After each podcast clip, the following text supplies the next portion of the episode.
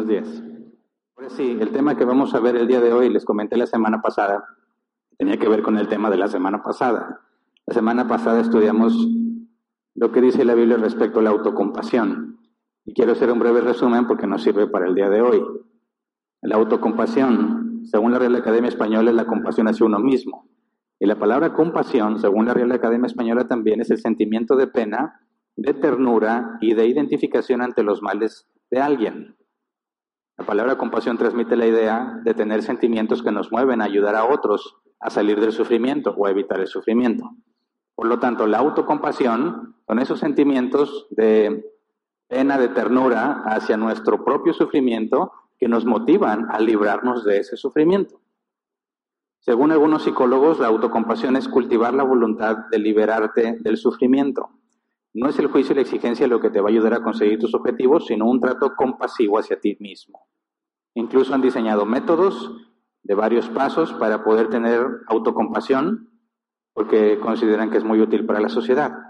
Y encontramos nosotros, yendo a la escritura, que es lo que corresponde, que la Biblia describe a Dios como un Dios compasivo. Él mismo se describe a sí mismo como un Dios compasivo, pero que es compasivo con quien quiere serlo. De manera que no siempre lo mejor es ser compasivo. Dios decide cuándo no ser compasivo.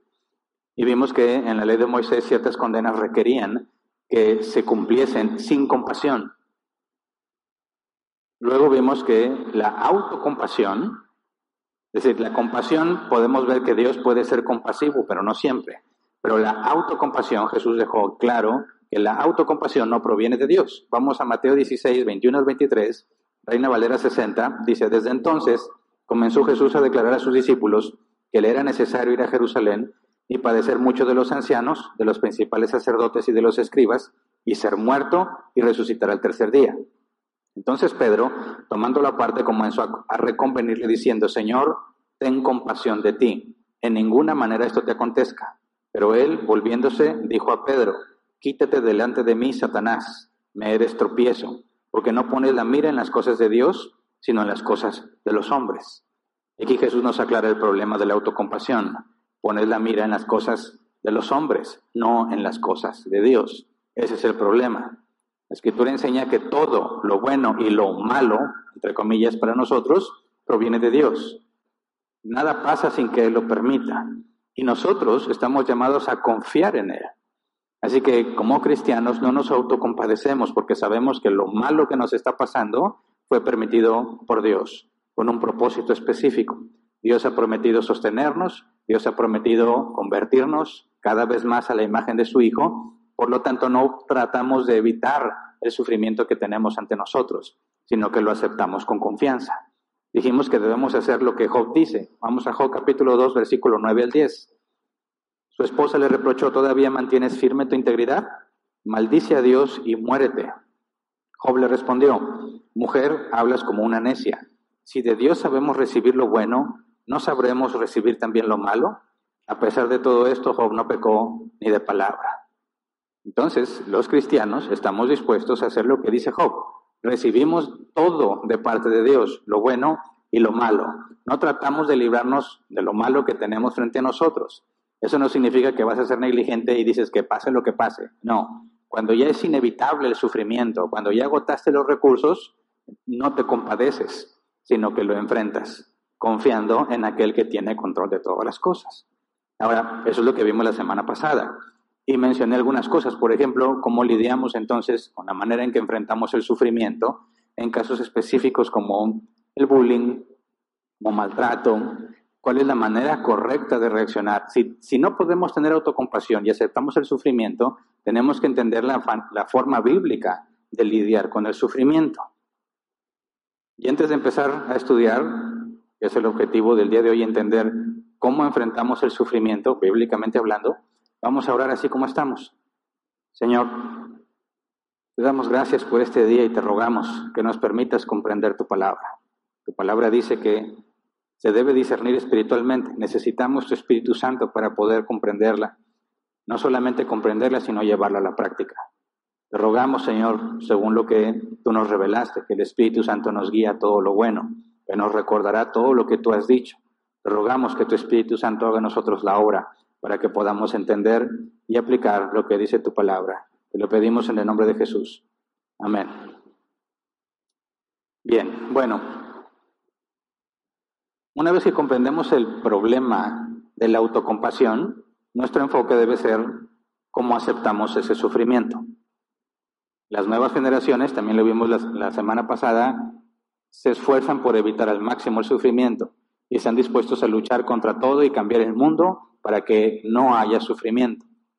Lo vemos muy claro en nuestro país vecino, Estados Unidos. Se supone que lo que hacen nuestros vecinos en Estados Unidos toma alrededor de entre 10 y 20 años para que nosotros hagamos lo mismo. Entre 10 y 20 años, lo que sucede allá lo tendremos aquí. Así que tenemos un muy buen laboratorio, ¿verdad? Ver qué está pasando allá, analizar cuál es la problemática y saber que nos va a llegar aquí. Me parece que con la tecnología es mucho más fácil que nos llegue aquí. Yo me acuerdo hace mucho, el concepto de mall no existía aquí.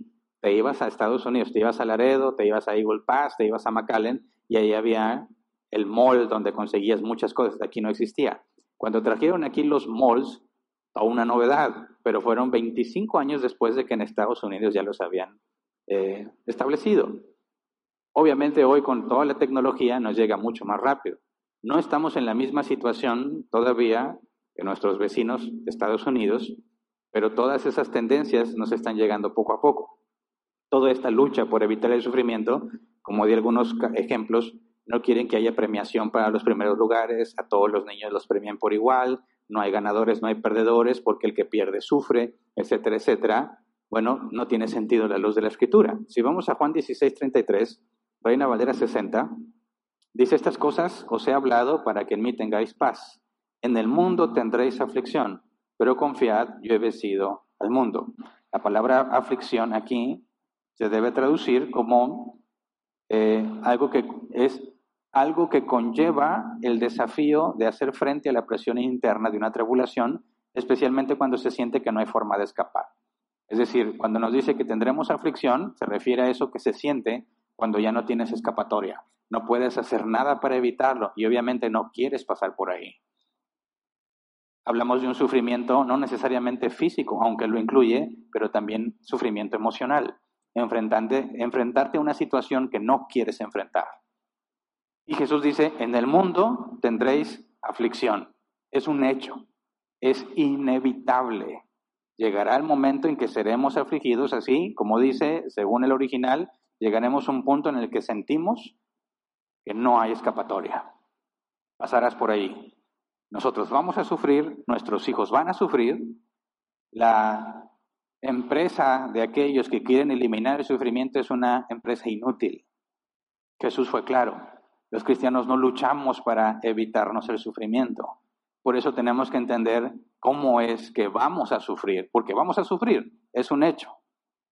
Y puesto que no debemos autocompadecernos, eso es lo primero que tenemos que aceptar, vamos a sufrir. La pregunta no es, ¿voy a sufrir? ¿Puedo evitar el sufrimiento? La pregunta es, dado que voy a sufrir, ¿cómo debo sufrir? ¿Qué tipo de cosas le puede pasar a un cristiano? Tomemos como ejemplo el apóstol Pablo. Vamos a 2 de Corintios capítulo 11 versículo 23 al 28. Segunda de Corintios 11, 23 al 28 dice, ¿son servidores de Cristo? ¡Qué locura! Yo lo soy más que ellos. He trabajado más arduamente, he sido encarcelado más veces, he recibido los azotes más severos, he estado en peligro de muerte repetidas veces. Cinco veces recibí de los judíos los 39 azotes. Tres veces me golpearon con varas, una vez me apedrearon, Tres veces naufragué y pasé un día y una noche como náufrago en alta mar. Mi vida ha sido un continuo ir y venir de un sitio a otro, en peligros de ríos, peligros de bandidos, peligros de parte de mis compatriotas, peligros a manos de los gentiles, peligros en la ciudad, peligros en el campo, peligros en el mar y peligros de parte de falsos hermanos. He pasado muchos trabajos y fatigas y muchas veces me he quedado sin dormir. He sufrido hambre y sed y muchas veces me he quedado en ayunas. He sufrido frío y desnudez y como si fuera poco, cada día pesa sobre mí la preocupación por todas las iglesias. Así que aquí tenemos el caso práctico de lo que Jesús dijo, en el mundo tendréis aflicción. Esto es lo que le pasaba al apóstol Pablo a pesar de tanto conocimiento, tanta sabiduría, tanta revelación, tanto poder de Dios. Así fue su vida. Y si ponemos atención en el sufrimiento que describe Pablo, creo que lo podemos separar en dos tipos o dos categorías según su causa. Entre lo que dice peligros de ríos o peligros de ladrones, naufragios o peligros de falsos hermanos, vemos que distingue entre sufrimiento por causas naturales, los ríos, el naufragio son cosas que tienen que ver con la naturaleza, el medio ambiente, y el sufrimiento que es provocado por otros, los falsos hermanos, los gentiles, sus compatriotas judíos, etcétera, etcétera. Sufrimiento por las circunstancias, sufrimiento a causa de otras personas. En ambos casos nos vamos a encontrar y estoy seguro que más de una vez te has encontrado en uno de los dos casos. Yo he visto que los cristianos pueden adaptarse a sufrir por las circunstancias, a sufrir cuando hay escasez, a sufrir cuando hay enfermedad. A veces nos cuesta, pero nos adaptamos. Donde yo he visto más problema es en cómo lidiar con el sufrimiento que es provocado por otros. Porque tenemos conceptos que no son bíblicos, conceptos que nos enseñaron en las iglesias, pero que no son bíblicos. Y nos dificulta entenderlo. Así que si nos hacemos la pregunta, dado que vamos a sufrir, ¿cómo debemos sufrir? Jesús nos da la respuesta. Debemos sufrir como Jesús lo hizo. Vamos a Hechos capítulo 8, versículo 32 al 35. Dice el pasaje de la escritura que estaba leyendo era el siguiente. Como oveja fue llevado al matadero, y como cordero que enmudece tras su trasquilador, ni siquiera abrió su boca. Lo humillaron y no le hicieron justicia. ¿Quién describirá su descendencia? Porque su vida fue arrancada de la tierra. Dígame usted, por favor, de quién habla aquí el profeta, de sí mismo o de algún otro, le preguntó el eunuco a Felipe. Entonces Felipe, comenzando con ese mismo pasaje de la escritura, le anunció las buenas nuevas acerca de Jesús. La parte que me interesa es que dice, como oveja fue llevado al matadero y como cordero que enmudece ante su trasquilador, ni siquiera abrió su boca. Esa es la manera en que Jesús sufrió. Y es nuestro modelo a seguir. Es nuestra meta ser como Él. Entonces, ¿cómo debemos de sufrir? Como oveja llevada al matadero, que no abre su boca. ¿Me explico? Jesús dijo de sí mismo esto, Mateo 11, 29. Llevad mi yugo sobre vosotros, Reina Valera 60, llevad mi yugo sobre vosotros y aprended de mí, que soy manso y humilde de corazón, y hallaréis descanso para vuestras almas. Manso, mansedumbre, ese es el nombre del tema de hoy, mansedumbre. El cristiano no se autocompadece, sino que por medio de la mansedumbre sufre. He visto que el concepto de mansedumbre lamentablemente está muy distorsionado, muy separado del concepto bíblico. Y hablar de mansedumbre tiene que ver directamente con lo que Jesús dijo de sí mismo soy manso y humilde. Nosotros debemos imitarlo cuando sufrimos como cordero llevado al matadero. No se opone, no se queja. Ahí está la parte difícil. Cuando hablamos de mansedumbre tendemos a confundir el concepto y a tratar de enfrentar el dolor de una manera equivocada, que nos lleva a situaciones difíciles y muy complicadas. Si buscamos qué significa ser manso en un diccionario, Consulté varios, pero ese es el que me parece que describe con más simpleza lo que significa ser manso. Dice que no ataca ni actúa con agresividad, sino que se muestra dócil en compañía de las personas y se deja tomar o acariciar. Ejemplo, vacas mansas. Está hablando de animales, ¿verdad? y luego dice otra definición que es sosegado, tranquilo y apacible. Y así se parecen las que encontré. Por eso digo, Tendría que ponerme a investigar entonces qué es sosegado, cuándo es tranquilo, cuándo es apacible. Pero fíjate, no ataca ni actúa con agresividad, sino que se muestra dócil en compañía de las personas y se deja tomar o acariciar. ¿Qué es lo que dice la Escritura sobre Jesús? Como cordero llevado al matadero. Así se describe, ¿verdad? No, no, no se puso a pelear, eh, dócil, no mostró agresividad, dejó que lo llevaran y que lo mataran. Ahí está el concepto. Eso es ser manso, según este diccionario. Y cuando hablas de manso, yo creo, no sé cuál sea tu caso, pero en mi caso, de automático pienso en un animal. Normalmente lo relaciono con los perros, un perro. Porque de niño siempre preguntabas, ¿es mansito cuando veías un perro, verdad? Para saber si lo tocas o no. no, es muy bravo, no te acercas. Y bueno, yo me acuerdo un vecino que tenía, estaba yo joven, muy joven, y tenía un perro Rottweiler. Y ese perro, esa raza de perros yo siempre la asocié con perros malvados, perros satánicos, por las películas, ¿verdad? Y ese perro tenía la peculiaridad que cuando pasabas por la casa del vecino prácticamente no ladraba, nada más corría hacia el barandal, sacaba la cabeza y se te quedaba viendo. Y me decían, cuidado porque perro que ladra no muerde, pero ese no ladra. Así que más miedo le teníamos. Te ladra un perro y dices, bueno, ahí está, mides tu distancia. Pero cuando el perro no ladra y nada más corre a acercar el hocico lo más que puede a ti, nos daba pavor. Bueno, un día yo en el parque me encontré a mi vecino paseando a su perro y se acercó a saludarme con el perro. Luego, luego te fijas qué tan gruesa es la cadena que traen. Aquí lo vi que trae un perrote y la cadenita, dices, no, no va a poder. O quién está paseando al perro, porque a veces el perro pasea a la persona, ¿verdad? Me acuerdo, nosotros teníamos un perro grande y me decían, sácalo a pasear. Le decían al perro, ¿verdad? Que me sacara a pasear a mí, que con nada podía detenerlo. Gracias a Dios era mansito. no hacía nada. Pero si el perro corría, no había forma humana en que yo pudiera impedirlo. Bueno, volviendo al caso de mi vecino. ¿Cómo estás? Hola, viendo al perro, ¿verdad? Y tan obvio era que le tenía miedo que me dijo, no hace nada. Me vio la cara, ¿verdad? Es mansito, mira, tócalo. No, tócalo. Ya me acerqué y lo acaricié. sí, muy tranquilo el perro. Le perdí el miedo a partir de esa ocasión. Ya pasaba, ya me acuerdo cómo se llamaba, ¿verdad? Pero ya le decía, eh, eh, eh" y ya sabía que no me decía nada. ¿No le tienes miedo al perro? No, hombre, es bien mansito. Ahí te da gusto, ¿verdad? Ves un perro fuerte, que parece muy agresivo, pero resulta que no. Pero hay otro caso de otro perro, que era un perro callejero, raza mixta, digamos.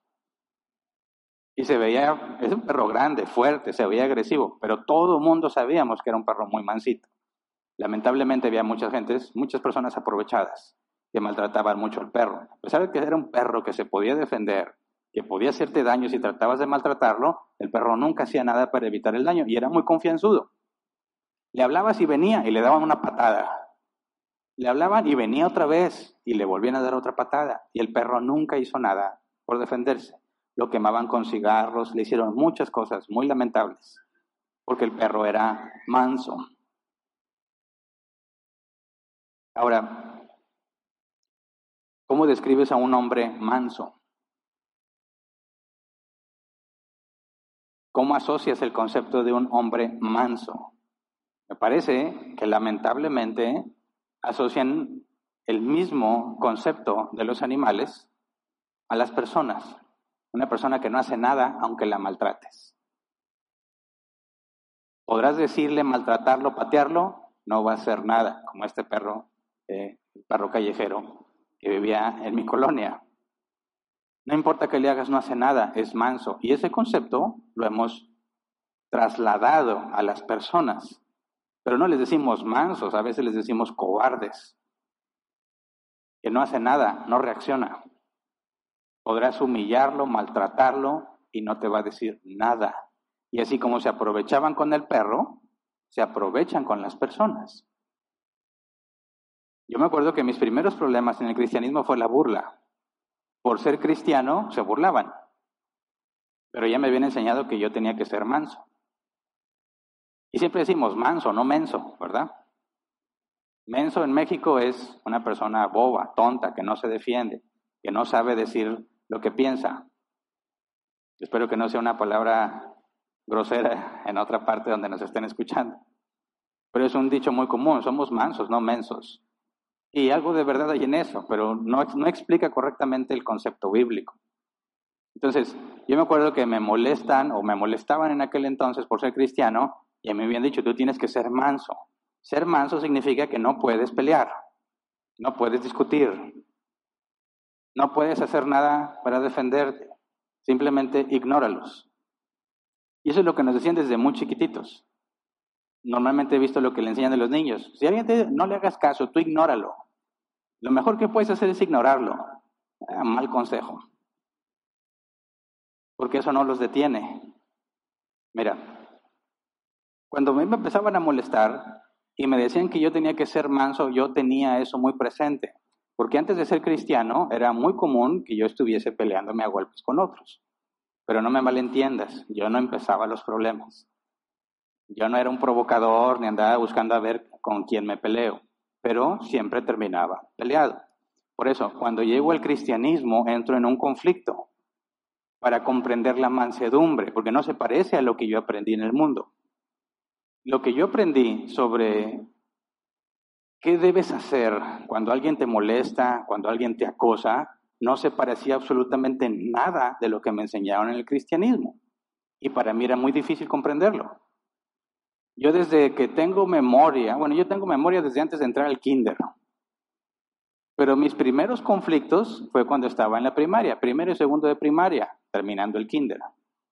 No sé por qué, pero había niños de sexto año que la traían conmigo. En la hora de recreo me perseguían y yo pensaba que estaban jugando y corría, pero cuando me alcanzaba me agarraban a patadas.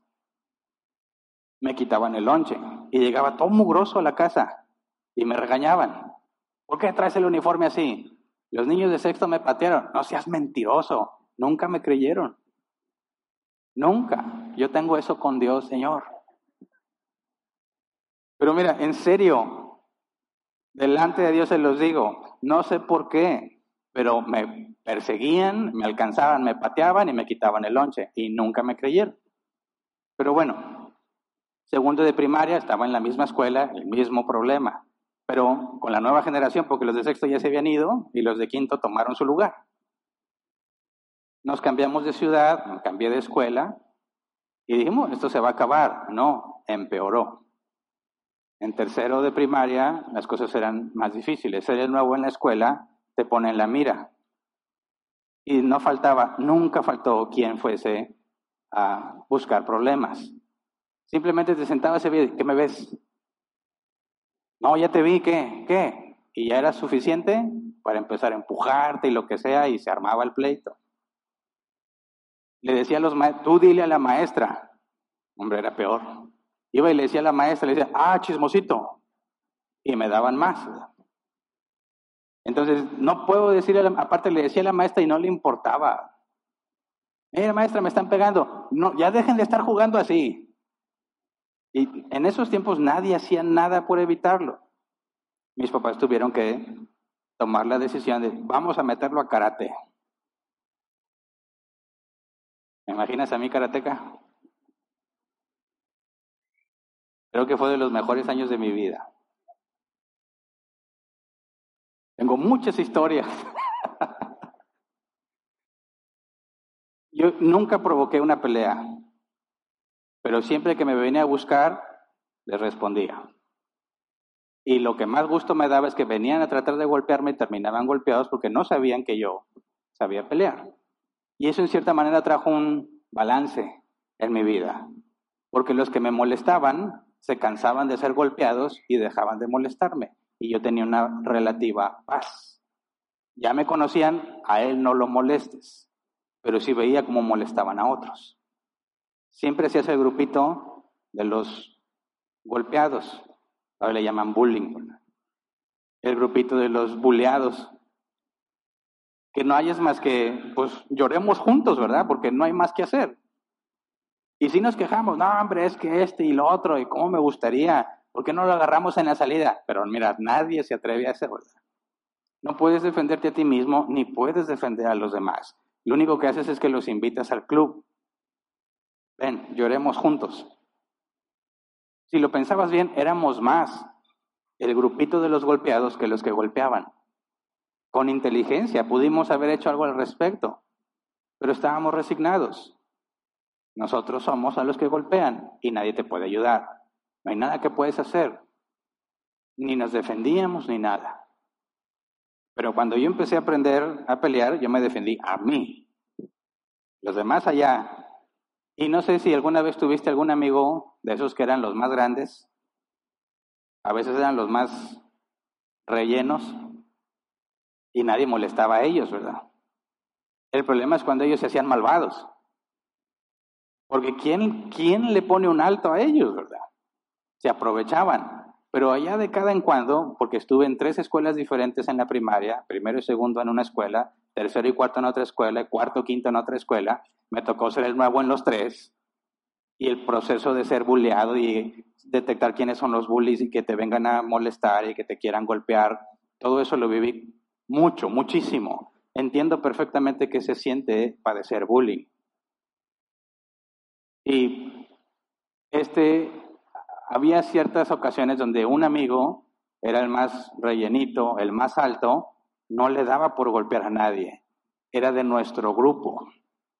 Le decíamos, ¿qué te pasa? Si tú los puedes golpear, nosotros, ¿qué nos dejas? Pero tú sí puedes. ¿Y no has visto esos videos que a veces se vuelven virales donde alguien a quien están haciéndole bullying reacciona y le pone una arrastrada al que estaba haciendo bullying? ¿Te da gusto o no te da gusto? Yo le vuelvo a poner replay. Y en cámara lenta, ¿cómo le dan su merecido al que hace bullying? Porque llega un momento en que el que está recibiendo el acoso reacciona y pone en su lugar al que lo está acosando. Bueno, pocas veces yo conocí a alguien a quien no querías alejar, querías que siempre estuviera con nosotros. No te vayas, porque cuando te vayas nos van a caer los otros. Pero mientras él estuviera con nosotros, nos dejaban en paz. Bueno, conforme vas creciendo, los problemas se hicieron más difíciles. Yo dejé de entrenar karate, llegué a un punto en que ya nadie me molestaba porque sabían que yo sabía. Y ya dije, ¿para qué voy a entrenar? Ya no lo necesito. Grave error. Nos volvimos a cambiar de casa. Volví a ser el nuevo, pero esta vez en la secundaria, y volví a empezar toda la problemática de los peitos. Y yo ya no tenía la condición para defenderme. Entonces tuve que enfrentar de otra manera las cosas. A mí me decían, reza tantos Padres Nuestros y tantas Aves Marías y ya no te van a molestar. No funcionó. Pasaba por la calle, así, en la calle, vaya a la tienda, voy a la tienda, pasaban alguien y decían, ¿qué me ves? y ya era suficiente para que vinieran a tratar de golpearme. A veces nos tuvimos que defender porque íbamos en las bicicletas, llegaba alguien y nos quería golpear para quitarnos las bicicletas. Yo dije, yo tengo un imán para estas cosas. Amigos me decían, yo no voy contigo a ningún lado porque siempre terminamos embroncados porque tú de alguna manera le haces algo a la gente. Yo no le hago nada a la gente. Después yo entendí por qué. Yo estaba tan delgado, pero tan delgado que parecía que me iba a quebrar. La gente me veía y me decía, ¿estás enfermo? No, no estoy enfermo. Sí, estás enfermo. No estoy enfermo. Mi abuela regañaba a mi mamá cada que la visitábamos. No le das de comer, lo tienes muerto de hambre. Y yo comía como por tres, pero nunca engordaba. Entonces, cualquiera que me viera diría, pues este es, es un caso fácil, ¿verdad? Cualquiera se envalentonaba cuando me veía por mi condición física. Así que tuve que llegar al punto de decir, a ver, o estoy en el grupito de los que simplemente lloran juntos, no hacen nada, no se defienden, simplemente se resignaron. Lo que muchos consideran que es la mansedumbre. No es agresivo, le puedes hacer lo que sea, no te va a responder, te, lo, lo maltratas, te burlas de él, nunca te va a decir nada. Y ese ciclo nunca termina, siempre se están aprovechando de ti, siempre. O la otra opción, haces algo para defenderte. Yo tuve que aprender así, y es lo que les he aconsejado a cualquiera. Me dice, es que el bullying, que es el bullying. No, es que el bullying no lo vas a cambiar quitando a los que hacen bullying, porque el que tiene que cambiar, aunque también debería el que hace bullying, el cambio está en el que recibe el bullying. En lugar de victimizarlos y decir, pobrecito mi hija, yo no sufra, vamos a cambiar a todo el mundo para que nadie le haga bullying, este tiene que entender a procesar esa situación de manera correcta para que dejen de molestarlo. Mira, mi caso llegó a cosas graves. Un día íbamos por las tortillas, la tortillería estaba lejos, nos fuimos en bicicleta. De regreso nos atacaron, éramos como cuatro, yo era el más grande. Nos llegaron otros como tres, más grandes que nosotros, y órale a patadas nos bajaron de las bicicletas y se las iban a robar. A como pudimos nos defendimos. Me amenazaron, no nos pudieron quitar las bicicletas y me amenazaron. Cuando te veamos, te vamos a, no lo digo aquí. Sí, hombre, sí, y ya nos fuimos. No, la adrenalina como quiera, ¿verdad? Bueno, después me enteré que el que me amenazó estaba en la cárcel por haber asesinado a otro muchacho en una pelea.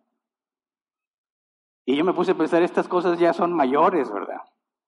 Si asesinó a otro mientras se peleaba, me pudo haber matado a mí. Y lo asesinó, estaban peleándose, cayó al suelo el otro, encontró un blog y le destrozó la cabeza. Estos chavos no estaban jugando, o sea, no era vamos a pelearnos. Estaban drogados.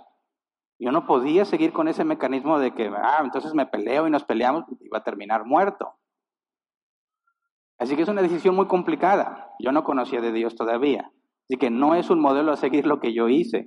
Quiero explicarte cómo llegué a una conclusión que está en la escritura, pero que nunca me enseñaron en la iglesia. Hubo un tipo que siempre que me veía me buscaba pleito, siempre, sin excepción. Y yo tenía que tomar una decisión. O acepto el desafío y nos agarramos a golpes a ver cómo vamos, o me acobardo. Y más lo va a hacer, porque eso es lo que pasa cuando te acobardas. Es mansito y se aprovecha. Pero ya no, ya no era un karatega. Ya no podía hacer nada para demostrarle que no debe meterse conmigo. Entonces tuve que tomar la decisión de enfrentarlo para defenderme nada más. Donde me encontraba, ¿qué? ¿Qué? Le digo, pues qué. Y nos agarramos y se iban. Siempre perdí. Íbamos por la tienda de unos amigos, ¿eh? ¿Qué tú? Otra vez. Una vez me fue a buscar a mi casa. Tocó a la puerta, está Hernán. Hernán, te buscan. Luego a ver quién es. Era él. Me dijo, aquí tú y yo qué? En, el porche de mi casa. Yo volteé a mi familia, ni en cuenta se dieron. Dije, bueno, pues en la banqueta. Y nos agarramos a golpes en la banqueta. Donde me viera. ¿Qué? Pleito. Y siempre dije, sí, sí, sí. Y un día me dejó en paz. Ya no me volvió a buscar, no supe, dije, lo habrán matado. No supe de él, pasaron los años. Un día yo ya estaba por graduarme de la universidad, yo estaba empezando la preparatoria cuando esa situación, llegué a un, llegué a un restaurantito y ahí estaba. Y dije, oh, ¿qué es lo que va a pasar seguramente? Pues me va, yo estaba viendo a ver cómo está el terreno afuera. ¿Pasan muchos carros o no? Porque otra vez va a empezar con sus cosas. Bueno, yo me senté y dije, pues espero que no me vea, pero me vio. Y tú sabes cuando alguien te reconoce, ¿verdad? No, bueno, no sé, yo sí me doy cuenta, cuando alguien me ve y no sé cómo pone la cara, la mirada, y lo hace como que no te dice, sí me viste y sí sabes quién soy, aunque traten de disimular. Yo vi que me reconoció. Yo quise ignorarlo y vi que venía acercándose dije, oh. se acerca y me dice, ¿te acuerdas de mí? sí, sí me acuerdo de ti. No, pues vengo a pedirte disculpas. ¿Por qué? Por todo lo que te hice. Lo que pasa es que tú no sabes que me dio el nombre de otro chavo que supuestamente era mi amigo. Él siempre me inventó cosas de ti. Me llenaba la cabeza de que tú habías dicho y que tú habías esto y que todo el otro, y yo siempre corría a desquitarme por lo que me habían dicho que tú habías hecho de mí o habías dicho de mí. Y este otro se supone que era mi amigo. Yo nunca supe que conspiró en mi contra todo ese tiempo. Y me dijo, pero ¿sabes qué? Siempre diste la cara. En términos de México, nunca te rajaste. Siempre peleaste y llegó el momento en que te respeté. Y ya. Yo, yo en ese momento entendí y aparte que tenía un pésimo amigo, ¿qué es lo que hace que alguien insistentemente moleste a otra persona? Que sabe que no le va a pasar nada, que sabe que es manso, es mansito. No va a ser agresivo, no se va a defender, simplemente se va a aguantar de todo lo que le haces. Y cualquiera se arma de valor para ir a molestar a alguien así. Pero cuando saben que si te buscan, te encuentran y que te vas a defender, le van a pensar dos veces. Y después de varios intentos, van a decir, ves que ya, se buscan a otro que no dé problemas. Eso es lo que yo aprendí en el mundo. Tienes que dar la cara, aunque te vayan a poner una arrastrada. Tienes que decir, aquí estoy y no me voy a dejar y no te tengo miedo. Y te lo demuestro. La vez pasada me golpeaste, pero no te vas a ir limpio esta vez. Y tú decides si quieres llevarte la ropa limpia o no. Y el hecho de ver que constantemente tú estás ahí y dices, aquí estoy, no tengo miedo, los hace cambiar de opinión y mejor buscan otra persona más fácil de humillar, más fácil de avergonzar. Entonces, eso me sirvió muchísimo. Pero cuando llego al cristianismo me dicen que está mal, que tengo que ser manso, que no puedo defenderme, no puedo decirles nada, simplemente tengo que aguantar lo que vayan a hacer, porque Cristo hizo lo mismo. Y yo decía, no puede ser.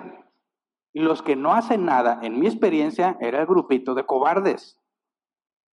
Los que han decidido voluntariamente seguir siendo cobardes. Un cobarde no puede hacer nada por sí mismo ni por los demás.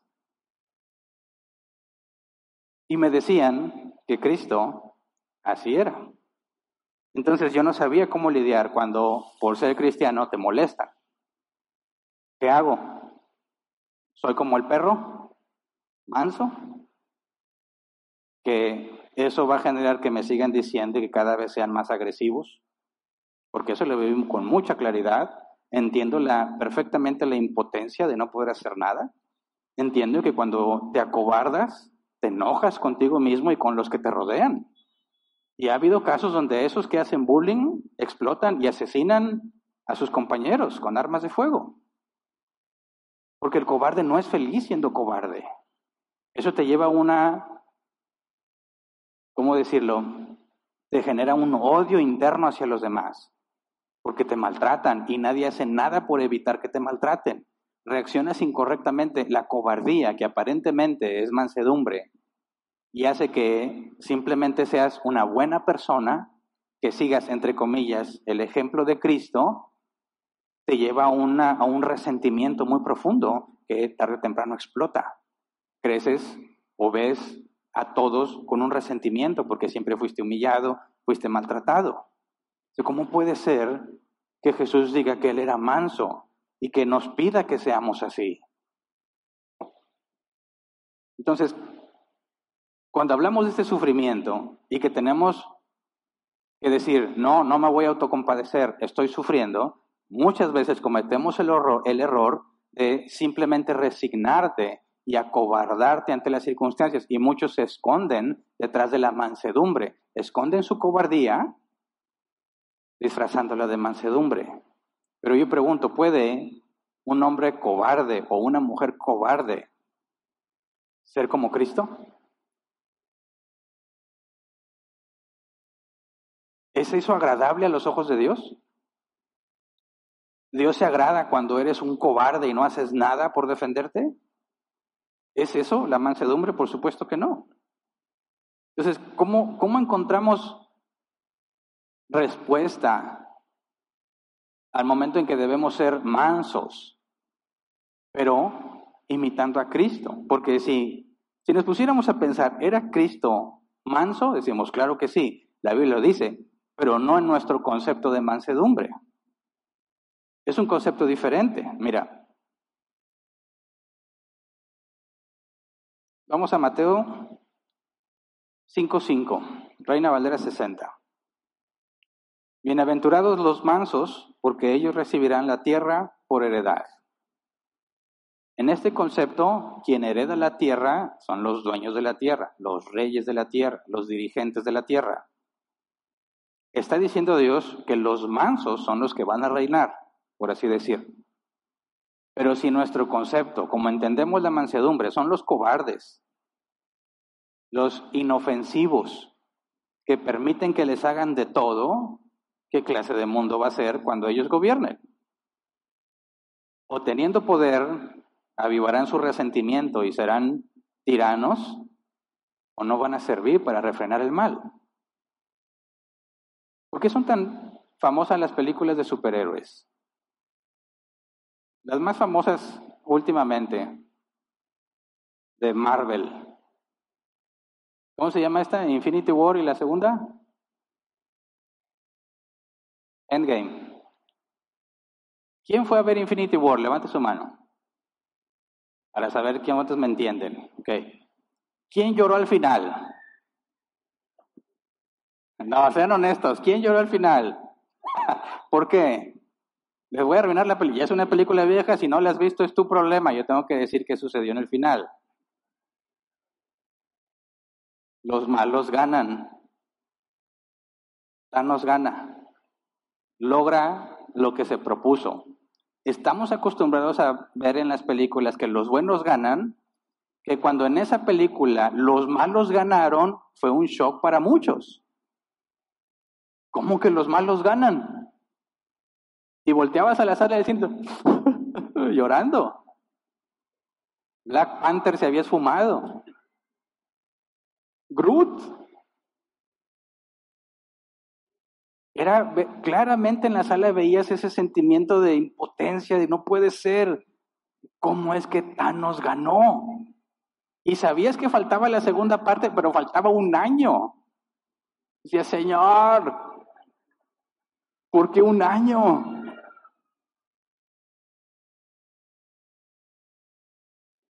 La escena más famosa de Endgame cuando llegan los refuerzos a Capitán América. ¿Cómo se, checa los videos, cómo explotaron las salas de cine. ¡Wow! El griterío y aplausos y vi un video muy, muy bueno. Dice cómo reaccionaron en Estados Unidos, cómo reaccionaron en Francia, en Londres, en México. Prácticamente lo mismo, unos más escandalosos que otros, pero la misma reacción. Gritos, dirían los cristianos, gritos de júbilo. ¿Por qué? porque había alguien más fuerte que el villano para ponerle un alto. Fíjate bien, alguien más fuerte que el villano para ponerle un alto.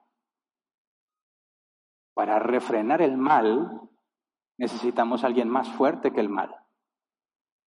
Alguien que tenga el poder de hacer más mal que el malo, pero decide usar su poder para lo bueno.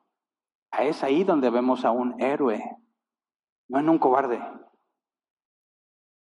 no en alguien inofensivo, sino alguien que tiene la capacidad de hacer mucho daño, pero voluntariamente decide no hacer daño, sino hacer lo bueno. Ahí dices, ese es un buen hombre. Alguien que tiene la capacidad de decirle al malo, no, no te dejo hacerlo, aunque el malo quiere hacer lo malo, pero tú no lo dejas, defiendes al inocente, defiendes al débil, no les permites hacerle daño a aquellos que no pueden defenderse. Todo mundo se regocija cuando encuentra a alguien así. Pero alguien cobarde, Alguien que ve la maldad y dice, no, no, líbrame Señor. Y no le sienta un frente y decir, no, no te voy a dejar hacerlo. Eso está mal. Mira, ¿alguna vez has pensado, porque ¿quién vio la película, otra película? La Bella y la Bestia. Levante su mano. Esa, no me digan, ¿vieron más Infinity War que La Bella y la Bestia? Todos los que tenemos hijas la hemos visto unas 400 veces. La Bella y la Bestia, ¿alguna vez te preguntaste por qué se enamoró Bella de Bestia? Si es una bestia literalmente, ¿verdad? Gastón, el chico fuerte que todos admiran, contra la bestia y gana la bestia. La bestia se queda con Bella. ¿Te has preguntado por qué? ¿No? ¿No has leído nada al respecto? Está muy interesante la teoría. ¿Por qué Bella prefiere a Bestia? A grandes rasgos, Gastón es un hombre fuerte, es el más fuerte del pueblo. Pero Bestia es más fuerte que Gastón. Gastón usa su poder para hacer lo que él quiera y nadie le puede poner un alto. Y Bestia llega un punto en que le pone un alto a Gastón. Ya estaba enamorada Bella de Bestia. ¿Por qué si es una bestia? Porque a pesar del poder de bestia que tiene, no lo usa para el mal, sino que la protege cuando fue atacada por lobos. El poder destructivo de bestia no fue usado para hacer el mal, sino para usar el bien, mientras que el poder destructivo de Gastón lo usaba para sus propios deleites. Bella ama a bestia no porque es bestia, sino porque puede controlar su bestialidad. ¿Me explico? Eso es lo que buscamos en los buenos hombres, no cobardes. Necesitamos bestias controladas que usan su fuerza para el bien, para evitar el mal. Ahora, Hernán, pero Jesús fue como cordero, no como bestia cordero al matadero. Ok. Jesús era un manso como un cobarde o un manso de otra manera que no hemos definido. Vamos a Juan capítulo 18, versículo 3 al 8. Juan 18, 3 al 8 dice, así que Judas llegó al huerto a la cabeza de un destacamento de soldados y guardias de los jefes de los sacerdotes y de los fariseos Llevaban antorchas, lámparas y armas. Jesús, que sabía todo lo que iba a suceder, le salió al encuentro. ¿A quién buscan? Les preguntó. A Jesús de Nazaret contestaron. Yo soy. Judas, el traidor, estaba con ellos. Cuando Jesús les dijo, yo soy, dieron un paso atrás y se desplomaron.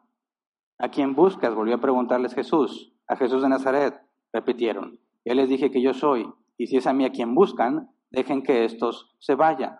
Pregunto, ¿era Jesús un cobarde? Fíjate bien, Jesús sabía lo que le iban a hacer, sabía que lo estaban buscando. ¿Qué hizo? ¿Se escondió? No, dijo, ¿a quién buscas? A Jesús de Nazaret, yo soy. ¿Qué pasó con ellos? Se desploman. ¿Tenía Jesús la capacidad de acabar con todos los que querían hacerle daño? Por supuesto. ¿Fue Jesús un cobarde ante aquellos que querían hacerle daño? No, fue y dio la cara, aquí estoy. Incluso les dice, soy, si es a mí a quien buscan, deje que estos se vayan. Pone condiciones, impone. A pesar de que él es el preso, él se supone que es la víctima en esa situación. Sale, da la cara, muestra su poder y les dice, estos déjenlos en paz. Y le hacen caso. ¿Era Jesús un manso según nuestro concepto? No. Apocalipsis 19, 11 al 16. Apocalipsis 19, 11 al 16. Luego vi el cielo abierto y apareció un caballo blanco. Su jinete se llama fiel y verdadero. Con justicia dicta sentencia y hace la guerra. Sus ojos resplandecen como llamas de fuego y muchas diademas ciñen su cabeza. Lleva escrito un nombre que nadie conoce sino solo él Está vestido de un manto teñido en sangre y su nombre es el Verbo de Dios. Lo siguen los ejércitos del cielo, montados en caballos blancos y vestidos de lino fino, blanco y limpio. De su boca sale una espada afilada con la que herirá a las naciones, las gobernará con puño de hierro. Él mismo exprime las uvas en el lagar del furor del castigo que viene de Dios Todopoderoso. En su manto y sobre el muslo lleva escrito este nombre, Rey de Reyes y Señor de Señores. Pregunto yo, ¿es Jesús un hombre inofensivo? Por supuesto que no. ¿Pero es Jesús manso? Sí. Entonces nosotros no comprendemos la mansedumbre en el sentido bíblico. Jesús no se acobardó. Y mire lo que va a hacer. Él mismo dirigirá los ejércitos. Él mismo hará la guerra. Y en la parábola del siervo inútil, él dijo que cuando regrese, traigan a los que no me querían por rey y decapítenlos. ¿Qué clase de hombre es Jesús?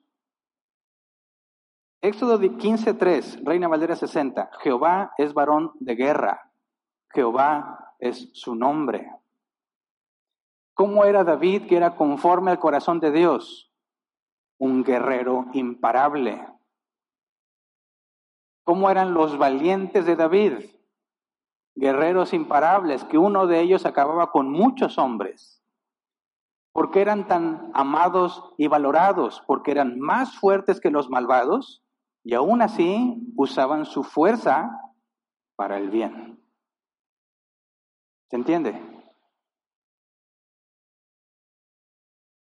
Pero ahora veamos cómo Jesús le enseña a Pedro el verdadero sentido de la mansedumbre. Vamos a Juan 18, versículos 6 al 11. Lo último que leímos en Juan 18 es que Jesús iba a ser llevado preso. Juan 18, 6 al 11, cuando Jesús les dijo, yo soy, dieron un paso atrás y se desplomaron. ¿A quién buscan? Volvió a preguntarles Jesús. A Jesús de Nazaret respondieron. Ya les dije que yo soy. Si es a mí a quien buscan, dejen que esto se vaya. Versículo 9. Esto sucedió para que se cumpliera lo que había dicho. De los que me diste, ninguno se perdió. Simón Pedro, que tenía una espada, la desenfundó e hirió al siervo del sumo sacerdote, cortándole la oreja derecha. El siervo se llamaba Malco. Vuelve esa espada a su funda, le ordenó Jesús a Pedro. ¿Acaso no he de beber el trago amargo que el Padre me da a beber? Fíjate bien, ¿era Pedro un cobarde? No. ¿Quieren atrapar a su maestro? Pedro ya le había dicho a Jesús, no dejes que te hagan eso, ya lo había reprendido. Pártate de mí, Satanás. ¿Y qué hace cuando ve la situación? Se van a llevar a su maestro. Porta una espada, sabe usarla, y no sabemos si falló o fue intencional, pero le cortó la oreja. ¿Era un hombre que estaba asustado? No, un hombre con toda la capacidad de hacer mucho daño y estuvo dispuesto a hacerlo y lo hizo. Pero Jesús se lo impidió. Regresa la espada a la funda.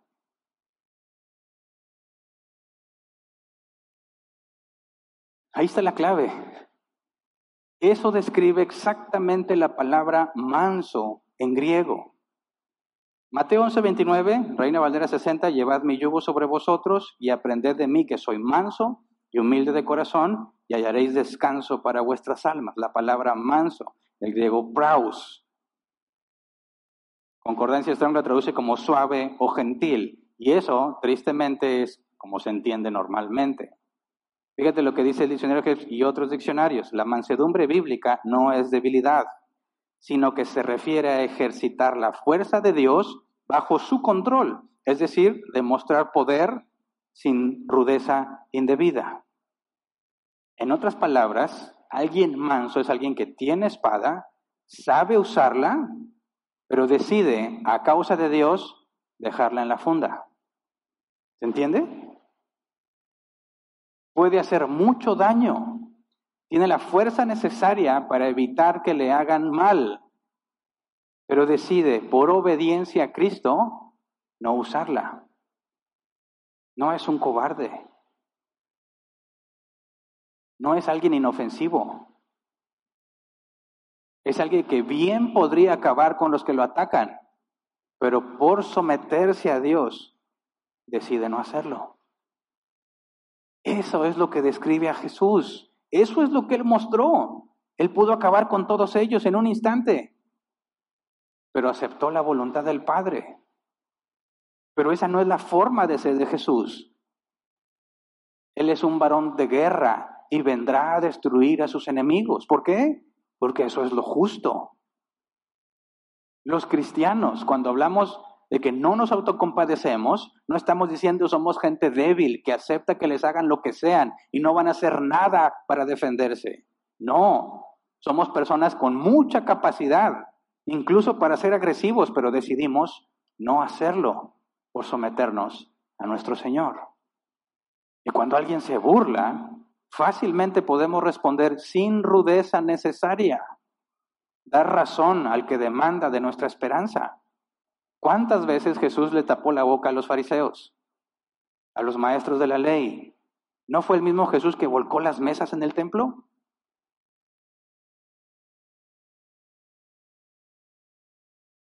Ser cristiano no es ser débil, requiere mucha rudeza, sometida a la voluntad de Dios.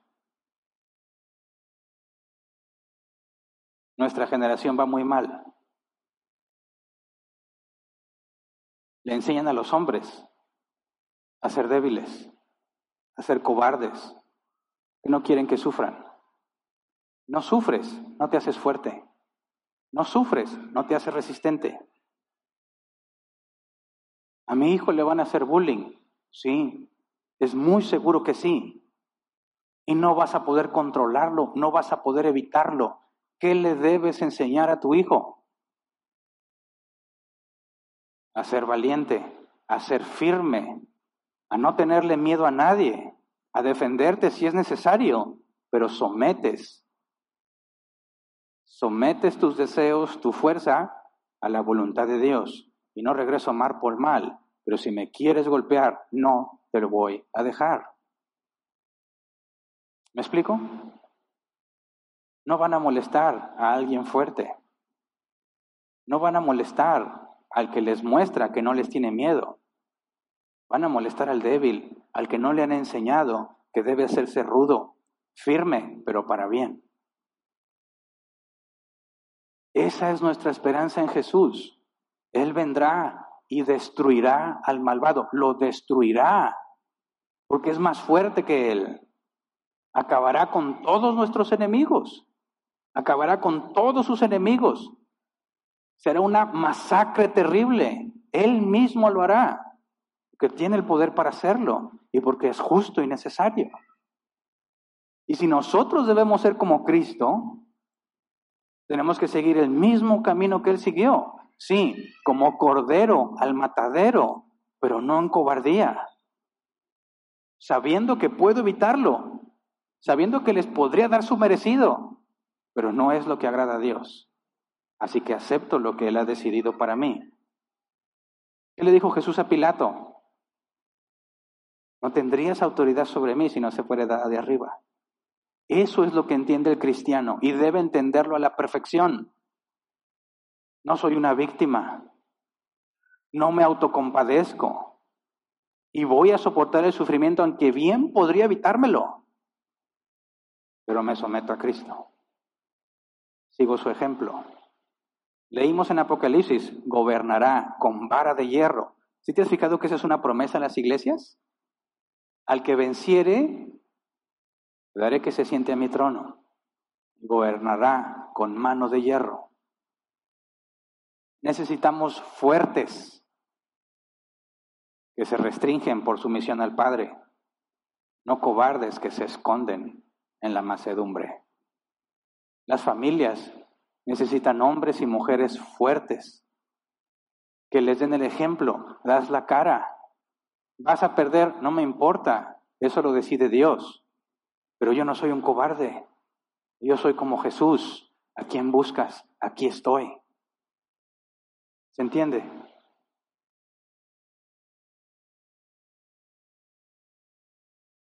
Nuestras generaciones van a un caos. Son cristalitos que se quiebran cuando les dices la verdad. Cristalitos que se desquebrajan cuando tienen una vida difícil. Todo está poniéndose a modo para que se levante un tirano. ¿Quién lo va a detener? ¿Quién lo va a detener? Nadie. Porque nuestros hombres son muy frágiles. Viven en una burbuja creada por los padres. Cuando llegue la dificultad, cuando necesitemos a un hombre fuerte, a una mujer fuerte que impida la maldad, no va a haber nadie. Van a estar llorando.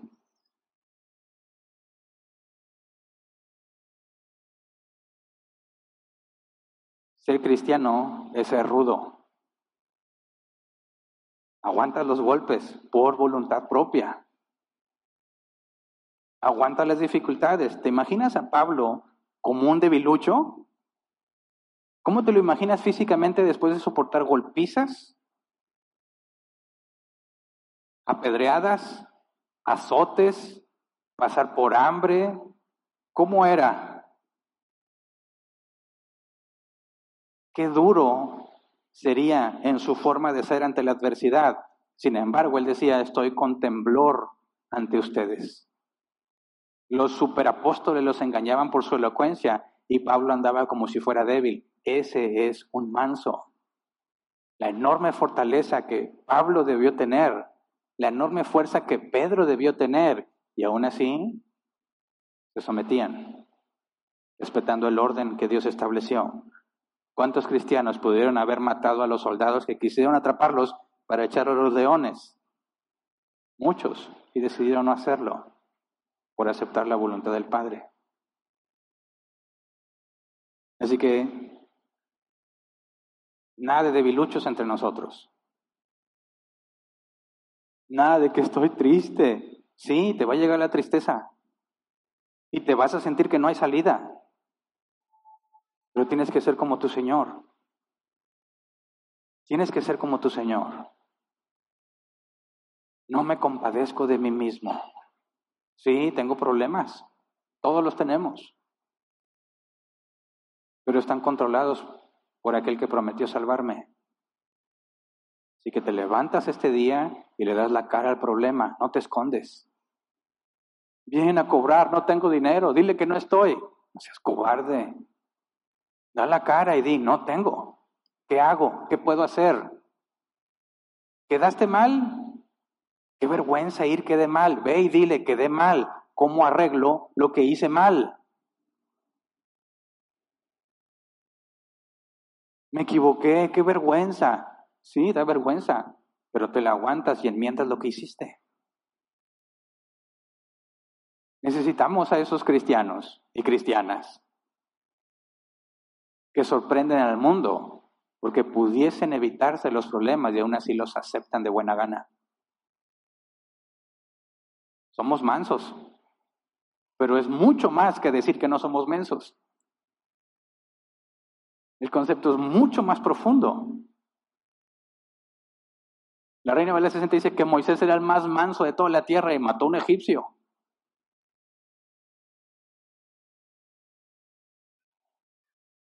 Enseñemos a nuestros hijos las verdades bíblicas.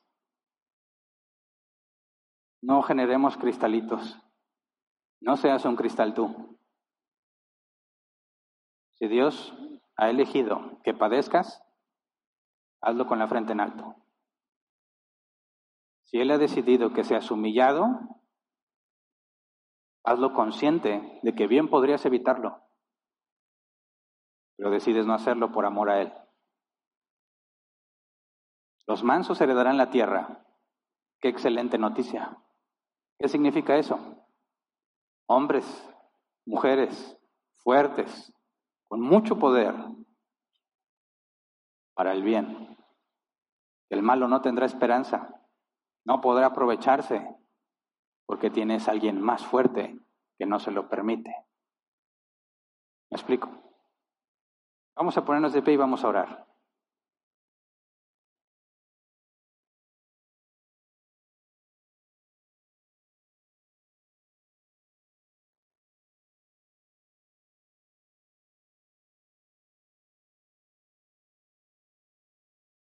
Mateo 16, 22, entonces Pedro tomándolo aparte comenzó a reconvenirle diciendo, Señor, ten compasión de ti, en ninguna manera esto te acontezca. Respuesta de Jesús, pero él, volviéndose, dijo a Pedro, quítate delante de mí, Satanás, me eres tropiezo porque pones la mira en las, no pones la mira en las cosas de Dios, sino en la de los hombres. Esa es nuestra actitud ante el mínimo sentimiento de autocompadecernos. Apártate de mí, Satanás. Yo tengo la mira puesta en las cosas de Dios. No tengo miedo. En Él confío. Él es el que me sostiene. No soy víctima. Y ayudamos a otros a enfrentarlo de la misma manera. Por eso he dicho muchas veces, tienes problemas, no busques quien te sobe la espalda. Quien te diga, ya, ya, pobrecito, ¿quién lo maltrata? ¿Por qué le hacen eso? Necesitas que alguien te recuerde cómo era tu Señor.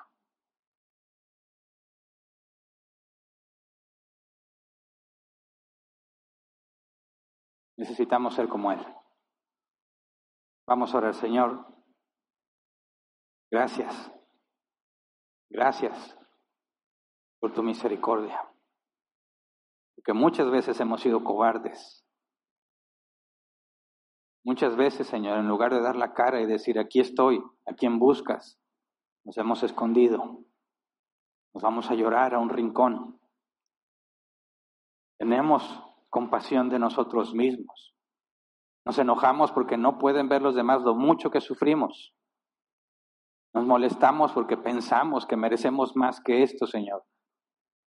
Pensamos que sufrimos por tu causa cuando en realidad solo estamos siendo cobardes.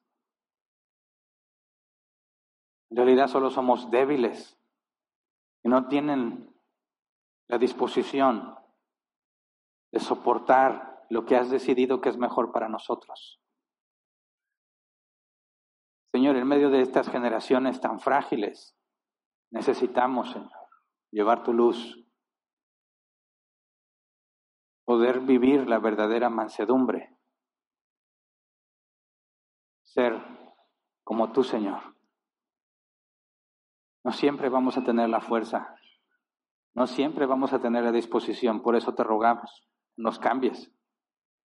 Cuando las situaciones nos rebasan, cuando sentimos que es demasiado, cuando Satanás nos tienta a hacernos pensar que es injusto lo que estamos padeciendo, que debiésemos evitarnos el sufrimiento, danos la capacidad, Señor, de reconocer a nuestro enemigo y de exhibirlo. Apártate de mí, Satanás. Queremos poner los ojos en las cosas de arriba, en tu voluntad, en ti, en quien confiamos. Nuestro Dios fuerte, poderoso. Necesitamos, Señor, conocerte cada vez más para saber cómo debemos reaccionar ante las dificultades. Cuando venga la emoción que nos provoca miedo, danos la capacidad de dominarla. Y a pesar de la emoción, hacer lo que corresponde. Siento miedo, pero no me importa. Voy a confiar en Dios. Voy a dar la cara. No voy a huir. No me voy a cobardar. Porque mi Señor no es un cobarde. Señor, danos la gracia necesaria para resistir. La capacidad en el momento donde la necesitamos. Para no derrumbarnos ante los problemas. Para no derrumbarnos ante las situaciones difíciles sino para afirmarnos en ti. Cuando somos débiles, Señor, que podamos decir como el apóstol Pablo dijo, tu poder se perfecciona en mi debilidad.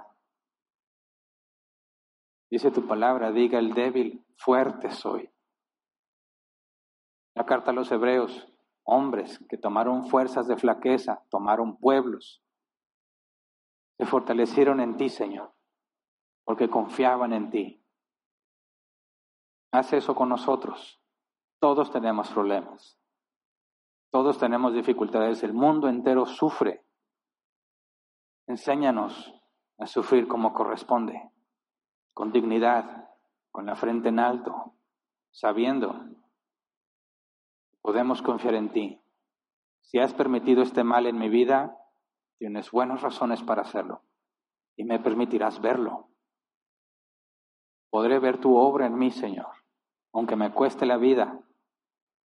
Tú eres fiel. Tú nunca fallas. Tú no intentas, Señor. Tú no te propones. Tú llevas a cabo tu soberana voluntad sobre todas las cosas, sobre reyes, sobre principados, sobre el mismo Satanás.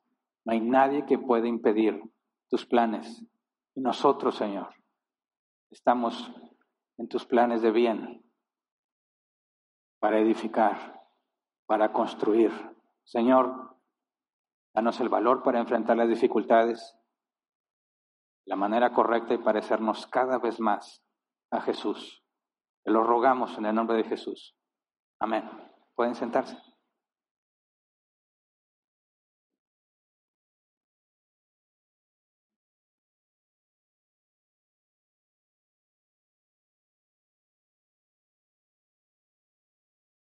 Vamos a la sección de preguntas y respuestas.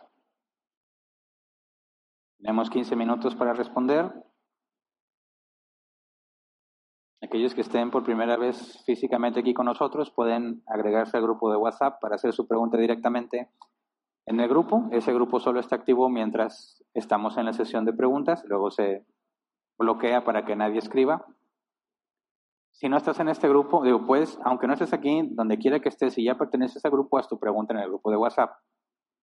Si no perteneces, estás a la distancia y nos estás siguiendo por Facebook o por YouTube, haz tu pregunta en los comentarios Nuestros hermanos lo canalizarán al grupo de WhatsApp que tenemos. Preguntas referentes al tema. Si se hace una pregunta que no tiene nada que ver con el tema, la dejo al final por si hay tiempo. Si no, pues los invitamos a la sesión de preguntas y respuestas. Los martes a las 7, ¿este ya toca o no? No, hasta el otro. De repente me pierdo. Dedicamos una hora y media a responder preguntas, todas las que alcancemos, así que si por alguna razón no alcanzamos en esta sesión de responderlas todas, tienen la oportunidad de hacerlo en la sesión de preguntas de los martes a las 7 cada 14 días. Muy bien. El tiempo empieza a correr cuando empiezo a leer las preguntas. Dice, la primera, escribe Carlos, en una situación hipotética, si vemos que alguien está dañando a alguien, ¿cuál sería nuestro deber como seguidores de Cristo? Pues mira, se nos llama a buscar la justicia, a buscar el bien, a ver por los desvalidos, por el pobre, por la viuda, por el huérfano. En muchas ocasiones va a consistir en ayuda económica o material para que salgan adelante, pero en otras ocasiones consistirá en impedir el mal. Impedir que el mal se lleve a cabo, eso es buscar la justicia.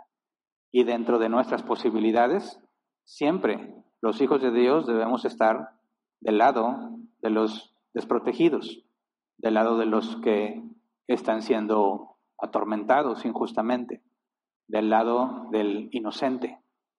Así que puede ser una situación complicada saber cuándo intervenir y cuándo no, pero tenemos que tener siempre la disposición de hacer el bien. Y no necesariamente una causa en una situación extrema. Por ejemplo, a veces estamos en el trabajo y vemos que están aprovechándose de alguien. Si tú eres consistente con los valores cristianos, tendrías que decir, oye, por favor, no hagas eso, déjalo en paz. Tienes que ayudar a la persona a entender que no puede seguir viviendo así, en cobardía, tiene que hacer algo. Y es la oportunidad para hablarles de las buenas nuevas del Evangelio. Aquel que sufre porque los demás lo maltratan, entiende perfectamente la necesidad de un Salvador. Y es una excelente oportunidad para llevarlos al Evangelio. Juan Villarreal dice, buenas tardes, a la luz de esta enseñanza, ¿cómo se puede interpretar este pasaje? Lucas 22, Ahora, en cambio, el que tenga un monedero que lo lleve Asimismo, que tenga una bolsa y que nada tenga que ver, y el que nada tenga que venda su manto y compre una espada. Mira, Jesús también dijo que cuando te golpeen una mejilla pongas la otra. Y ahí el contexto del golpe es un desafío. Cuando somos desafiados a los golpes sin ninguna razón, por supuesto que no vamos a tratar de empezar a agarrarnos a golpes por eso. Sabemos que podríamos hacer algo quizás podríamos darle una lección, pero decides no hacerlo. Entonces, cuando la escritura nos llame a, si alguien te quita la capa, no se lo impidas, no te está llamando a ser un debilucho o un cobarde, te está llamando a aceptarlo de parte de Dios. Y por supuesto que tú ya hiciste todo lo posible por evitarlo. Por ejemplo, cuando quisieron matar a Jesús, Jesús se escapaba de entre ellos. Cuando lo quisieron despeñar en un barranco, se detuvo y pasó sobre ellos. El apóstol Pablo se escondió en muchas ocasiones. Sabemos porque sobrevivió muchas, aunque hay pocas registradas en la Biblia, lo dejaban bajar o lo sacaron a escondidas por la muralla, etcétera, etcétera. Siempre hicieron lo posible por evitar el sufrimiento, pero cuando ya es inevitable, cuando lo tienes ante ti, el camino no es la guerra, el camino no es pelear, el camino es decir, somos mansos, Bien puedo defenderme, pero he decidido no hacerlo. Lo hago por obediencia al Padre. Entonces, ese es el filtro que tenemos que considerar cuando leemos todos esos pasajes donde nos hablan, donde nos enseñan a no responder mal por mal. No debemos malinterpretarlos pensando que es un llamado a la debilidad. Siguiente. José Antonio, buenas tardes. Cuando Jesús dice si te dan en una mejilla pon la otra, eso no es la mansedumbre, si te piden llevar una milla, llévala dos, ¿sí? Ese es, el sentido de la mansedumbre. Tienes la espada, la puedes usar, puedes hacer daño, pero decides no hacerlo. Te piden que hagas algo, bien podrías rebelarte, pero en este caso era algo de la ley, la ley de los romanos sobre los subyugados. Y por ley estaban obligados a obedecer. Y es lo que Jesús dice, hazlo y dale un extra para que vea que no es por miedo, no es por coraje, no es por resentimiento, es voluntario. Cuando tú decides llevarle una milla más, estás mostrando que no es por miedo, es por voluntad propia. Este es el concepto de mansedumbre. Siguiente, dice familia Jiménez. A esto es a lo que se refieren los pasajes que dicen, mientras estén vosotros, estad en paz con todos, siempre y cuando se pueda y con nadie tengáis pleito, si no te han hecho agravio. Pero si hay agravio, entonces sí. Todos los hombres de Dios del Antiguo Testamento muestran el carácter de Dios, como Elías, los profetas de Baal, Jonathan, hijo de Saúl, etc. Gracias por aclarar, hermano, que sí podemos defendernos siempre y cuando no quebrantemos la ley de Dios. Claro, mira, si entramos en un alegato o eres acusado de algo, tienes que defenderte. Tenemos nuestra ley, tenemos con muchas deficiencias, pero tenemos un sistema de justicia al cual podemos apelar para defender todo lo que sea una injusticia. No estamos llamados a aceptar cualquier clase de injusticia.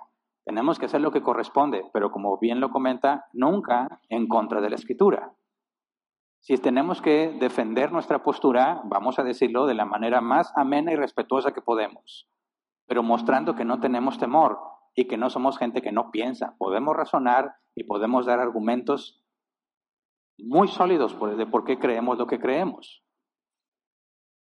pero nunca de una manera equivocada. O sea, tenemos que armonizar todo lo que la Escritura enseña al respecto. No somos gente de, leonera, pero debemos responder al que demanda razón. Aprovechamos el momento oportuno, no imponemos nuestros pensamientos. Tenemos que encontrar ese balance. Sí, en un caso, en una situación complicada, por ejemplo, tratan de atacar a tu esposa, a tus hijas, las vas a defender. Vas a hacer todo lo que esté a tu alcance por impedir que dañen a los tuyos. Incluso eso podría requerir violencia de tu parte, pero en defensa propia, nunca como agresión injustificada. Defender a los tuyos de un ataque de ese tipo en nada contradice la palabra de Dios. Pero si son atacados por causa de Cristo, es decir, por ser cristianos, y si te piden que la única forma de evitarlo es negando a Cristo, entonces aceptas lo que vaya a pasar, porque sabes que eso es la voluntad de Dios para tu vida. Siguiente. Cintia Medina. En conclusión, mansedumbre no es miedo, sino enfrentar las circunstancias de forma amena y de buen gusto con la confianza puesta en Dios y estar preparados de manera que seamos fuertes y glorifiquemos a Dios al usar nuestra preparación de la forma correcta. Sí. Mira, a mí me ayuda mucho entender el ejemplo, lo que Jesús le dice a Pedro, guarda tu espada. Pedro, ahí es el caso. Tengo espada, sé usarla, pero la mantengo en su funda. Para mí eso describe la mansedumbre. Siguiente, Carlos, ¿cuál es el deber de un cristiano si se le exige servir en el ejército en caso de guerra? Mira, los cristianos se dividen en dos, digamos, en dos grandes bandos. Aquellos que dicen, puedes participar en la guerra si la guerra es por una causa lícita. Por ejemplo, nos, imagínate, pretenden invadirnos algún otro país y México entra en guerra por defender su soberanía, por defender su pueblo. ¿Sería pecado que el cristiano vaya a defender su pueblo? No. Pero si decimos, oye, allá tienen petróleo, vamos a atacarlos para quedarnos con su petróleo, ¿el cristiano podría ir a hacer algo así? Por supuesto que no. Ahora, esa es una postura. Causas lícitas que requieran violencia. Por ejemplo, ves que quieren violar a un niño y la única forma de evitarlo es doblegar al violador inhabilitarlo, ya sea noquearlo o dejarlo inconsciente para que no haga la maldad que quiera hacer, yo creo que es una obligación del cristiano hacer todo lo que esté a su alcance para evitar semejante maldad. Esa es la postura que dice, vas a la guerra, bueno, si es una causa lícita, no habría ningún problema. Es todo lo que ves en el Antiguo Testamento. La otra postura es, no, en ninguna circunstancia puedes usar la violencia. Nunca podrías atacar a alguien, ni siquiera en defensa propia. En mi opinión personal, creo que no se sostiene bíblicamente esa postura, pero tampoco hay algo en la escritura que diga con plena certeza que sí o que no. Así que ambos puntos de vista son respetables. Escoge el que consideres que tiene mayor fundamento bíblico. Siguiente. Eduardo Zúñiga, buenas tardes, pastor. ¿Se considera falta de carácter el ejemplo que viene de Esteban en Hechos 7:60? Luego cayó de rodillas y gritó, Señor, no le tomes en cuenta este pecado. Cuando hubo dicho esto, murió. El no creer que sufran las consecuencias nuestros enemigos de sus actos. No, mira, Pablo dijo, horrenda cosa es caer en manos del Dios vivo. Cuando tú entiendes la soberanía de Dios y sabes que te están apedreando y sabes que es gente inconversa, sabes lo que nuestro Dios va a hacer con ellos si no se arrepienten. Es tan horrible lo que les va a pasar que eres movido a misericordia. Señor, ten compasión de ellos, porque sabes lo horrendo que van a enfrentar cuando Dios los juzgue. No es debilidad. ¿Me explico? No estoy diciendo, Señor, no les hagas nada. Yo como quiera los amo. No. Señor, entiendo que tú permitiste, el caso de Esteban, entiendo que tú permitiste que me quiten la vida. Y ahí estaba Saulo, Pablo, ¿verdad? Y la oración de Esteban tuvo efecto en Pablo, quien Dios le permitió entender el mal que había hecho. La petición de misericordia hacia nuestros enemigos es precisamente porque comprendemos la horrenda cosa que van a vivir en manos del Dios vivo. Siguiente. Pedro Lozano. Dios le bendiga mucho, Pastor Hernán. Gracias. Dice, un atributo de Jesús es ser compasivo. ¿Cómo y quién lo aplica? Como fue compasivo con Jacob y no lo fue con Esaú. Jacob fue un tramposo, ventajoso y mentiroso. Sí, la escritura dice a Jacob amé, pero a Esaú aborrecí. Y ahí esa es la decisión soberana de Dios. Jacob no merecía ser ayudado, Jesús, eh, Jacob recibió gracia. Ese es el concepto de la salvación, es por gracia. Todos merecemos la condenación, pero Dios decide a algunos, según su soberana voluntad, regalarles gratuitamente la justicia que es en Cristo. Así que cuando Dios dice, le dice a Moisés que es compasivo con quien quiere serlo, está mostrando su soberana voluntad de darle gracia o de tenerle paciencia a quien Él le place. Pero como vemos, puesto que depende de Él, no es una obligación ser compasivo. Dios decide cuándo sí y cuándo no. Carlos Araya dice, buenas tardes Hernán, ¿cuál sería, ¿cuál sería de forma práctica el enseñar a nuestros hijos de cómo deben responder ante una situación de abuso físico de niños más grandes que ellos? Mira, va a depender mucho de cada uno de nuestros hijos. Tienes que entender cómo lidian ellos con esa situación. Hay niños a los que no les afecta. Lo he visto. Les pueden decir cosas y todo y ellos simplemente saben que no es nada serio, los ignoran y siguen con su vida. No tienes que decirles más, ellos ya saben lidiar con esa situación. No le tienen miedo a los que se burlan de ellos o los que les hacen cosas. Hay otros que tienden a ser muy agresivos. Tienes que decirlo, no te andes peleando. Sí, te hicieron, pero ten paciencia. Mejor primero dile al maestro, porque luego este se va y agarra los golpes y quiere desquitarse. Tampoco eso es correcto. Lo que hay que enseñarles es que no deben de tener miedo y cuando lo sientan, dominarlo. No enseñamos a nuestros hijos a ser personas expertas en las artes marciales y que ataquen a los que quieran atacarlos. No, les enseñamos a ser como Cristo. Haz todo lo que puedas por estar en paz y cuando no tienes alternativa, defiéndete, no dejes que te peguen, pero no ataques. Busca los medios para evitar el conflicto y ya va a depender mucho de la edad de tu hijo, pero es un proceso gradual. Tienes que enseñarlos a no tener miedo, a enfrentar la situación de la manera correcta. Y para eso, pues apenas cada quien a sus hijos, para tenerlos cerca, ir viendo cómo reaccionan, cómo se sienten y orientarlos. El punto es que ellos tienen que aprender desde esa edad que el temor no los puede dominar. Y dado que eso va a pasar probablemente muchas veces en su vida, tienes la excelente oportunidad de enseñarlos a ser como Cristo. Siguiente, Edson Medina. Debemos procurar quitar de nuestro repertorio de frases Dios no lo quiera para evitar caer en el error de Pedro de no ser mansos ante la voluntad de Dios para nuestra vida. Pues tal vez. a veces tenemos expresiones, ¿verdad?, que no meditamos mucho. Me acuerdo mucho de una señora que pasaba algo y decía, clavos de la cruz. Clavos de la cruz. Y ¿Y eso qué? No, no, pues es tan santo como los clavos que Cristo padeció. Piensa bien lo que estás diciendo, ¿verdad? Si tú dices, no, Dios no lo quiera, sí, efectivamente puedes caer en el caso de Pedro, tratando de persuadir a alguien de que lo que Dios ha decidido para él no es lo mejor. Como es que a lo mejor voy a, imagínate alguien que dice que están haciendo pruebas y a lo mejor tengo cáncer. Dios no lo quiera.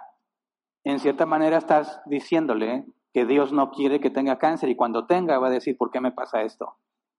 No es la forma correcta de decirlo. Es, mira, esperemos en Dios que no lo tengas. Oraré contigo para rogarle a Dios que eso salga sin problemas. Pero si Él decide que lo enfrentes, entonces hay que aceptarlo. Y te voy a ayudar en el proceso. Podemos enfrentarlo juntos, pero nunca tratar de hacerle ver que Dios no quiere que pase eso, porque probablemente Dios lo quiera. Y son todas, ¿verdad? Muy bien. Entonces, ¿nos sobró tiempo? No, también se acabó. Por eso ya no me mandaron más. Ah, ok, quedaron unos segundos. Bueno, qué bueno. Esta vez no, no quedaron entonces preguntas pendientes. Es todo entonces, de mi parte. Gracias a todos por su atención. Recuerden, el jueves se registran los adolescentes. Los de reunión general hasta el viernes. Es todo. Gracias.